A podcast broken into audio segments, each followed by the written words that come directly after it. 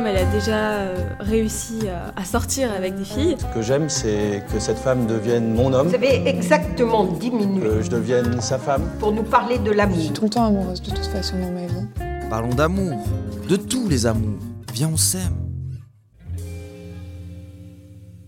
Je m'appelle Marion, j'ai 34 ans. Je me définirais comme euh, une personne euh, plutôt active, très vivante et euh, polyamoureuse. J'ai toujours eu cette possibilité d'entretenir des liens très forts, mais je crois que je l'ai vraiment compris, ou en tout cas assumé depuis, on va dire, 4-5 ans. Lors du premier confinement, on m'a renvoyé une lettre d'amour que j'avais écrite quand j'avais 12-13 ans.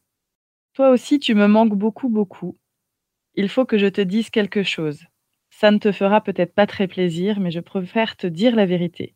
J'ai trouvé un autre copain. Mais je t'aime quand même, et tu resteras toujours dans mon cœur quoi qu'il arrive. J'espère que tu ne feras pas la gueule parce que je ne m'en remettrai pas. C'est juste quelques mots, mais où on se rend bien compte que voilà, je j'avais déjà cette possibilité d'être amoureuse de deux personnes en même temps et cette envie et ce besoin d'être euh, transparente et franche avec ça. Et après, j'ai eu des copains euh, de manière très classique, euh, exclusive, voilà, où j'ai j'ai été trompée, j'ai trouvé ça horrible. Voilà, j'ai soutenu les copines qui se faisaient tromper. Je pense que j'ai passé la grande majorité de mon adolescence et de, mon début d'âge adulte à vraiment me fondre dans le moule de l'exclusivité de la monogamie. Quoi. Je me suis mise en couple à 20 ans avec un garçon et ça a tout de suite été une relation euh, assez douce, assez tranquille, euh, dans laquelle on se projetait tous les deux. Moi, je me sentais un peu dans la norme. Euh, voilà, j'étais bien, plutôt épanouie avec quelqu'un de chouette. Mais, mais, mais, au bout de trois ans, on va dire deux, trois ans, ces réflexions me sont venues de, la question de la possession, de, devoir faire taire ces, sensations qui, qui parfois s'éveillaient en moi euh, au, décours d'une soirée où voilà, je pouvais croiser le regard euh, d'un d'un jeune homme que je trouvais beau, sympathique et avec qui j'avais envie de connecter ou avec qui euh, j'avais, je ressentais du désir parfois sexuel, mais des choses que je laissais j'essayais de laisser de côté, mais ça me travaillait. Et donc, il y a eu notamment une personne que j'ai rencontrée dans mes études supérieures et avec qui j'ai flirté. Donc, clairement, clairement, c'était pas autorisé, hein, puisque j'étais à, ce moment-là dans quelque chose d'exclusif. Et en fait, je crois qu'il y, a eu vraiment un, dimanche, en fait, comme ça, où je me suis dit, euh, où j'avais passé le samedi avec mes potes d'école, quoi, on va dire. Euh, ça a dérapé avec un dégât. Et le lendemain, je me sentais pas du tout coupable, en fait. Et je me suis dit, euh, bon, soit c'est toi qui as un problème et tu n'as vraiment pas de, considération pour ton compagnon. Et en fait, c'était c'est pas ça. En fait, j'ai beaucoup, j'avais, j'ai toujours beaucoup d'amour pour lui, mais je me suis dit ouais, en fait, j'ai juste kiffé un moment sur le plan juste corporel, en fait, même pas sexuel. Hein, c'était, on en restait assez sage, mais il y avait vraiment voilà ces sensations corporelles qui étaient trop cool. Et en fait, le lendemain, je me suis dit, mais en fait, ça n'a rien changé. Enfin, j'aime toujours autant mon amoureux, j'ai toujours envie de le retrouver, euh, mais juste, j'ai kiffé mon truc perso et, et, pourquoi je devrais me priver de ça, en fait? Je suis une personne indépendante de mon couple, j'ai le droit, euh, il me semble que voilà, j'ai ce droit-là d'avoir envie de vivre d'autres choses. Un dimanche, lendemain de bringue, où je lui dis, bon, j'aimerais bien qu'on parle d'un truc. Et je lui ai, voilà, je lui un peu dit ce que, ce que je viens de dire, quoi. J'ai des sensations, des envies de, de séduire, d'aller explorer euh, des choses personnellement. Et, je crois que ça me dérange un peu de, devoir faire une croix là-dessus. Et j'ai eu un accueil euh, plutôt chouette de mon compagnon qui a à la fois entendu ce que je ressentais, qui n'a pas été jugeant. Et ça lui, ça lui convenait de remettre ça en question aussi. Donc on s'est lancé dans l'aventure. quoi. Assez vite, on a posé des règles. On a commencé par euh, être dans une non-exclusivité sexuelle, on va dire. On avait peur à ce moment-là de tomber amoureux ou amoureuse de quelqu'un d'autre. Donc, les règles, c'était plutôt pour se prémunir de ça. la règle, c'était euh, de ne pas revoir deux fois la même personne pour pas euh, lier quelque chose de sentimental, pas avec les amis, pas dans la même soirée. Et je crois que c'était ça principalement les trois règles. On a très vite été nos seuls confidents. C'est venu aussi assez naturellement parce qu'à cette époque-là, la non-exclusivité, on va dire, était peu médiatisée, peu évoquée, en tout cas nous dans le milieu jeune adulte, quoi. On en a parlé un petit peu à quelques amis proches, moi surtout. Lui était, je pense, plus, sur la réserve. La première fois que j'en ai parlé, c'est à une amie très proche pendant qu'on était en voyage à l'étranger. Ça s'est passé en mode confidence, quoi. Dans un car euh, en Inde, dans un trajet entre deux villes. Il faisait chaud, un peu la boule au ventre. Euh, je me suis dit, bon, allez, euh, vas-y, lance-toi. Pour la première personne, j'ai eu un accueil plutôt empathique, bienveillant et tout ça, même si elle comprenait pas tout, qu'elle elle, elle, elle, avait beaucoup de mal à, se projeter dans ce genre de situation. Euh, j'avais quand même une oreille à qui en parler, mais j'étais pas non plus hyper tranquille. J'avais l'impression d'être un peu un ovni quand même. Mais concernant mon entourage amical, l'accueil n'a pas toujours été euh, bienveillant. Comme au début, c'était vraiment une ouverture à une autre sexualité avec d'autres personnes. Je vais, dire un mot que j'ai déjà entendu, mais euh, et qui est pas la définition que moi je donnerais, mais on m'a traité de salope, de, de, voilà, de meufs qui couchent avec tout le monde. Euh, donc, euh, donc ça, c'est des choses que j'ai entendues un peu après, mais malgré tout, j'avais déjà cette peur un peu en moi. J'ai ressenti beaucoup d'injustice parce que parce qu'on faisait dans la réalité les choses de manière franche, transparente, etc. J'étais obligée de me cacher pour pas choquer, pour me protéger des jugements, mais je me disais putain mais c'est dingue parce qu'en fait on est au clair, on est ok avec mon compagnon et je suis quand même obligée de me cacher. Et donc il y a eu des, moments où, euh, où j'ai été vue, draguée, flirtée et où on m'a clashé quoi et où là, j'ai très mal vécu. Donc, ouais, il y a eu des disputes. Il y a des gens clairement qui sont dont je me suis éloignée et qui sont éloignés de moi, je pense, à cause de ça. Les règles qu'on a, qu'on a convenues, elles ont évolué avec le temps et elles sont vraiment parties de nous, de nous, de nos ressentis, de nos besoins et de nos limites, quoi. Donc, par exemple, une situation euh, qui a pu faire changer une règle, c'était euh, ça, c'est même presque assez récent. Et du coup, je trouve c'est bien aussi ce que tu dire, ça évolue tout le temps. C'est euh, de pas draguer dans la même soirée, par exemple.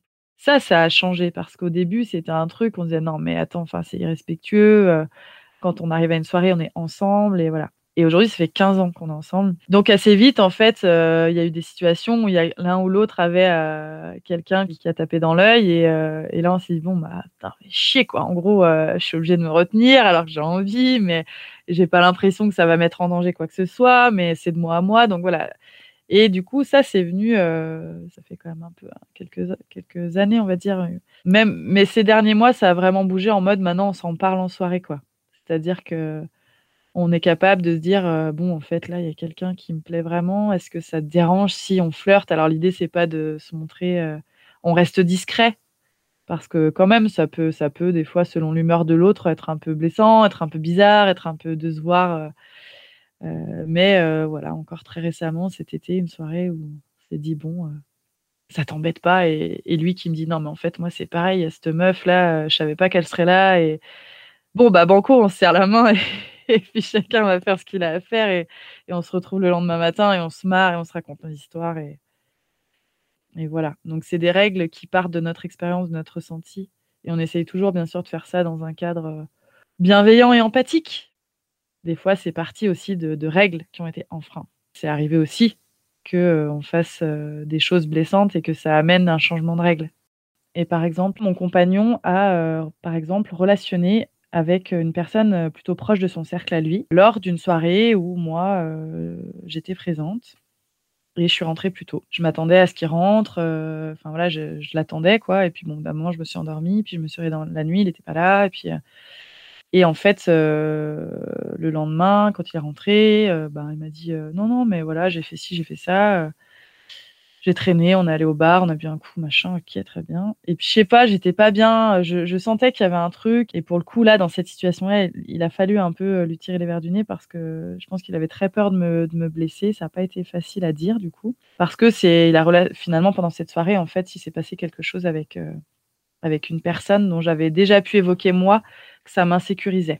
Je déjà dit, je sens qu'il y a un truc avec cette meuf et je, je, je, lui dis, je sais pas pourquoi, mais ça me, ça me met mal en fait. Je, je, je, sais pas que je suis jalouse d'elle, que je me compare, mais je sais pas, je, la sens pas, ça me, ça me met mal à l'aise quand tu passes du temps avec elle et tout ça. Et finalement, il s'est passé un truc. Donc, euh, comme il y avait des précédents, moi, je lui avais déjà fait part de mes peurs. Il était assez mal à l'aise de me dire qu'en fait, il avait, euh, il avait euh, passé la nuit avec elle. Et ça, ça a été notamment une situation où moi, je me suis rendu compte à quel point ben, ça me dépassait en fait. Dès qu'on parlait de ça, je pleurais, je, ne comprenais pas en fait, que pour le coup, il a une autre amoureuse depuis des années euh, que je connais. Enfin, il, a, il a des soirs, des, des, comment dire, euh, des, euh, des dates d'un soir et c'est ok. Et là, cette nana là, ça me, ça générait des émotions très fortes et très désagréables. Et donc, j'ai pu lui dire, écoute, je crois que c'est pas tant la règle de pas dans la même soirée, parce que là, il aurait fallu juste de me dire, bah écoute, euh, il va se passer un truc, je rentre pas. Moi, c'était ok. Enfin, même si j'étais venue à cette soirée au début, c'est pas grave. Mais je crois que J'ai envie qu'on puisse se dire aussi quand il y a des personnes avec lesquelles on le sent pas, et, ça veut... et, que, et que ça puisse être entendu par l'autre. Et ça a généré une autre euh, réflexion qui a été très intéressante, c'est la question des privilèges.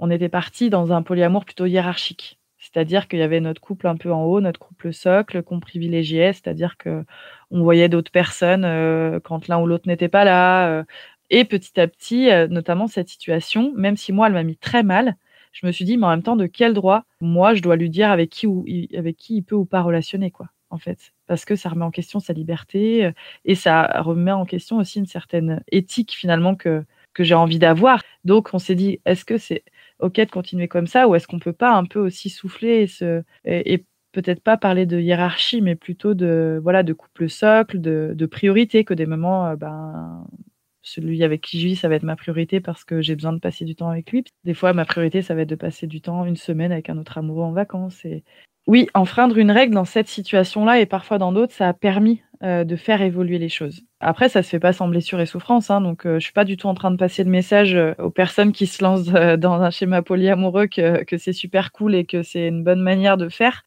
mais dans la réalité, ça se passe et nous, en tout cas, on, s'en est servi pour en faire quelque chose de constructif. Mais il y a eu quand même des moments bien pourris et on s'en est mis un peu plein la gueule et et où on était très triste et où on savait pas trop où on allait. Est-ce que c'était toujours bien d'évoluer dans ce schéma-là? Est-ce qu'on se faisait pas trop de mal? Ça remet quand même en question, hein, ça brasse. Et puis la société nous, nous, nous, impose tellement autre chose que des fois on, se demande si c'est si c'est bien ce qu'on fait, si c'est normal, si en fait on n'est pas en train de se planter, si ce serait pas mieux de revenir à l'exclusivité.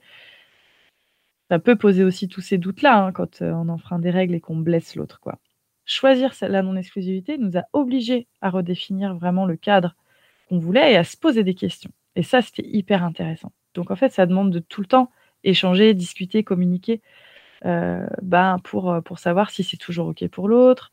Euh, cette orientation amoureuse, elle a fait évoluer aussi ma vie professionnelle, puisque donc moi, auparavant, je travaillais dans le milieu de l'éducation spécialisée et il y a quelques années, je me suis réorientée dans le bien-être. Et puis, euh, je suis revenue cette année à, à ce qui me fait vibrer, donc c'est la relation d'accompagnement et de la relation d'aide. Et euh, je me suis, euh, je me suis centrée sur toutes les questions relationnelles, c'est-à-dire que j'ai eu à cœur de, de créer un accompagnement pour les adultes autour de, de leur vie sentimentale, affective, amoureuse. Ce que j'aimerais dire aussi, euh, c'est aux personnes qui ressentent, euh, qui ressentent ça en eux, cette, euh, cette possibilité d'aimer et qui auraient envie de l'explorer et du coup de le mettre en œuvre dans la réalité, dans un schéma non exclusif ou polyamoureux, c'est de de vous sentir légitime déjà. Parce que si vous vous sentez légitime, vous pourrez, vous pourrez, prendre soin de vous, vous écouter et faire des choix euh, qui seront en accord avec vous-même. Et si vous êtes en accord avec vous-même, vous pourrez prendre soin des autres aussi, parce que vous aurez plus besoin de mentir, de vous cacher. Et quand on se cache plus, on laisse aussi la possibilité à l'autre de faire ses propres choix.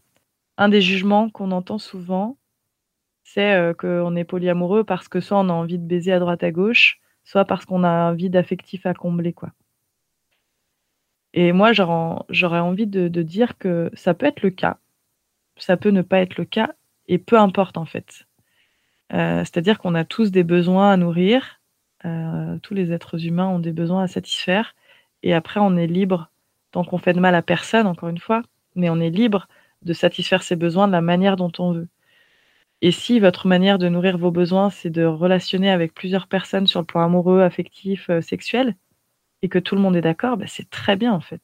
Par contre, si vous ressentez des blessures, des peurs qui vous empêchent de naviguer dans la non-exclusivité de manière suffisamment tranquille, etc., sachez que ça se travaille et c'est pas parce qu'on est par exemple quelqu'un qu'on nous a qualifié de dépendant affectif ou de très insécure sur le plan sur le plan relationnel qu'on qu'on est qu'on sera jamais capable euh, de vivre dans un schéma non exclusif. C'est tout à fait possible, mais ça demande du travail, du temps, mais c'est possible.